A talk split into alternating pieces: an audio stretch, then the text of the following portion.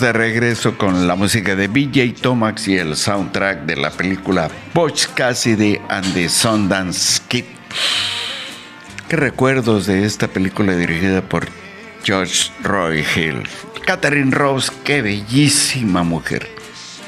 Y el Robert Redford, el zurdo pistolero, el Sundance Kid, que la verdad una gran película, cuatro Óscares y muchos, muchísimos premios.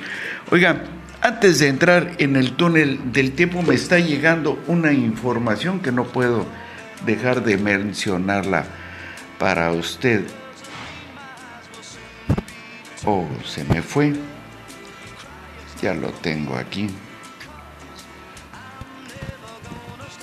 Y que me están mencionando que esto es lo más reciente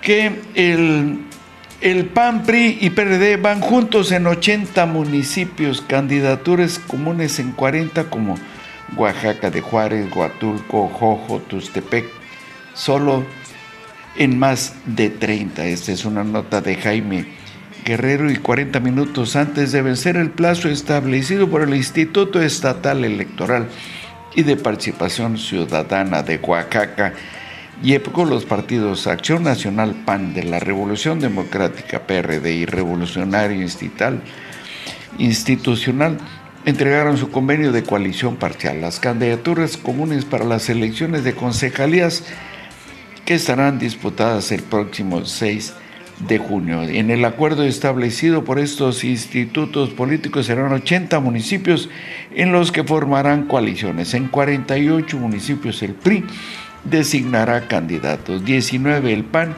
y 13 en el PRD.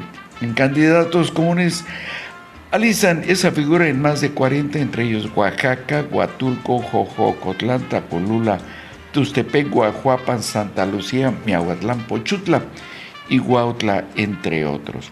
Mientras que en más de 30 municipios el PAN y PRD y PRI van solos en la contienda electoral de concejalías. Pues ahí está. Pero, sin embargo, no, no se informa hasta ahorita quién sería el o la candidata por el municipio de Santa María Huatulco. Recuerdan ustedes que Ana Vázquez estaba más que apuntada, pero ese pleito jaloneo con Neri Pinacho, pues yo no sé por qué fue tanto.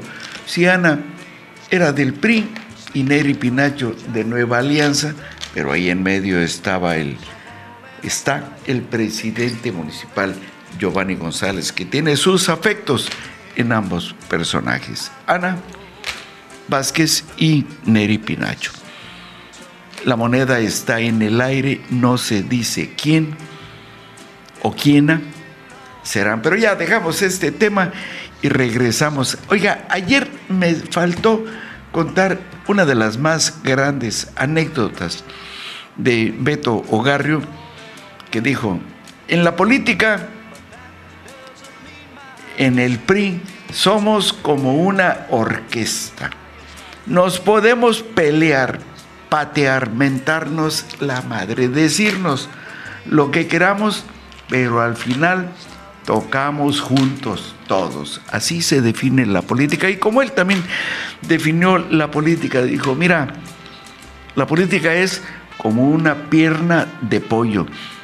La agarras, le vas quitando primero el cuero, lo de afuera, después la carnita. Y cuando ya queda el hueso, no lo tires, agárralo y no lo sueltes. Así definía Beto la política. Ayer me quedé con usted de que la irrupción del EPR, los disparos, los 12 personas fallecidas en este lugar, y hago un recuento de uno de los policías en ese entonces, un nativo de aquí de Arroyo Suchil, que cuando llegaron ahí a atacar, ahí junto a la Casa de la Cultura, ahí por donde está un kinder, pues estaban los polis, unos durmiendo ahí arriba del cofre de la patrulla, pues era la noche, la noche de aquel 28 de agosto,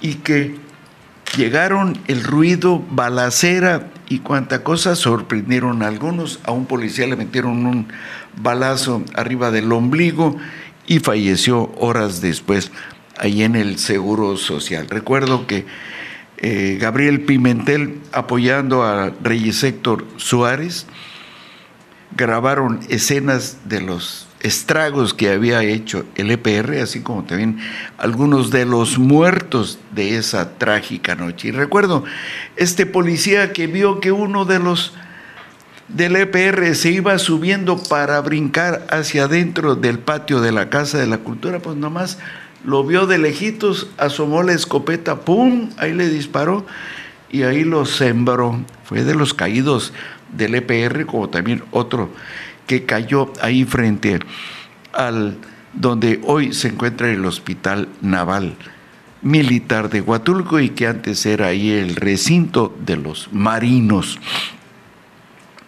Hechos que conmocionaron. Alfonso Carrasco, presidente municipal en esos tiempos, y al año siguiente, eso fue en agosto, 28 de agosto del 96. Y un mes y diez días, nueve días más para ser exactos, el 7 de octubre, el huracán Paulina. Y que de ahí nace esa leyenda de que la Santa Cruz de Huatulco protege al puerto de Huatulco. Lo recuerdo, estaba yo participando en la estación de radio 103.1 y dando boletines porque me los estaba pidiendo Capitanía de Puerto. Y yo no tenía una terza relación con el entonces presidente Alfonso Carrasco. Y cuando me vio ahí en la agencia municipal donde se instaló casi el cuartel de medios de comunicación, allí llegaban los despachos y los boletines para informar a la población. La población que vivía a orillas de los arroyos y ríos se le pedía por radio de que dejaran y se retiraran porque los ríos y arroyos iban a crecer porque se venían lluvias muy fuertes allá en la zona alta. Y cuando llegó Alfonso Carrasco y me vio que estaba yo trabajando, ahí nos olvidamos de las diferencias y me dijo, espero que hagas bien tu trabajo que es muy necesario. Y la estación de radio estuvo 36 horas continuas trabajando y ahí estuvimos día y noche dando la información. Y tengo la anécdota cuando el capitán Santiago Silva Crespo me dijo como a las seis de la tarde, Rambo, se nos viene encima el huracán. Por favor, manéjalo tranquilamente para que la población no se vaya a alertar. Y yo dije, no, ¿cómo no? Entonces ya muy sutilmente tuvimos que emitir este comunicado para que fuera terzo y a los 20 minutos me vuelve a hablar, Rambo, el huracán se desvió y ya agarró se fue resbalando por toda la costa y así se fue hasta entrar en Ventanilla. El centro mexicano de la tortuga se lo acabó. La UMAR salieron volando las computadoras. Y ese fue el desastre que le tocó vivir a Alfonso Carrasco Gómez, que después de ello le tocó coordinar los trabajos de pues la llegada de por lo menos 20 helicópteros de 20 estados de la República que se hermanaron con Oaxaca para hacer un puente aéreo e ir a sacar a personas de las comunidades. Me tocó participar en ello también y ser copiloto del capitán Olmos, quien había sido piloto de el entonces gobernador Eladio Ramírez y cuando un día dijeron, ya nadie quiere volar hacia San Mateo Piñas porque hay una población que le está llegando el agua y puede causarse un desastre. Y el capitán Olmos, que tenía mucho sentimiento por Oaxaca, les dijo, pues yo voy, pero que alguien me acompañe, alguien que sepa y que conozca. Y yo le dije, yo mero. Y me subí al helicóptero, un Bell, güey, cobra un 404 y volamos en esa tarde y dos veces a sacar gente. De 25 y de 28 pasajeros sacamos gente que estaban a punto de ser arrollados por el arroyo. Y Alfonso Carrasco instaló su puesto de mando ahí en las instalaciones del aeropuerto. Y la anécdota que más recuerdo, Alfonso Carrasco, presidente gallero, cuando Deodoro Carrasco le decía pariente, oye pariente, no hay comunicación, no hay bancos ni nada, ¿qué necesitas? Pues necesito recursos, necesito dinero.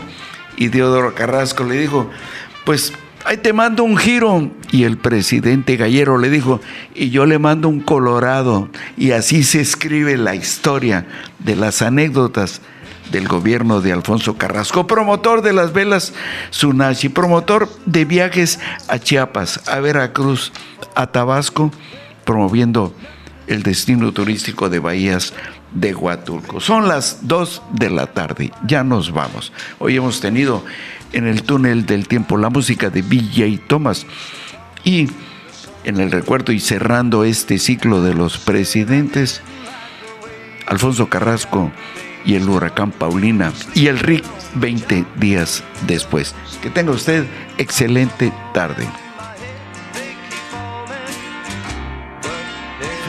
De semana. El domingo, la cata ciega ahí en el Café Huatulco. Compre sus boletos, es para una causa noble. Va usted a degustar mezcales y comidas exóticas en maridaje. Mi nombre es Abdías Calle Santos, soy su amigo periodista y cronista de Huatulco. Buenas tardes.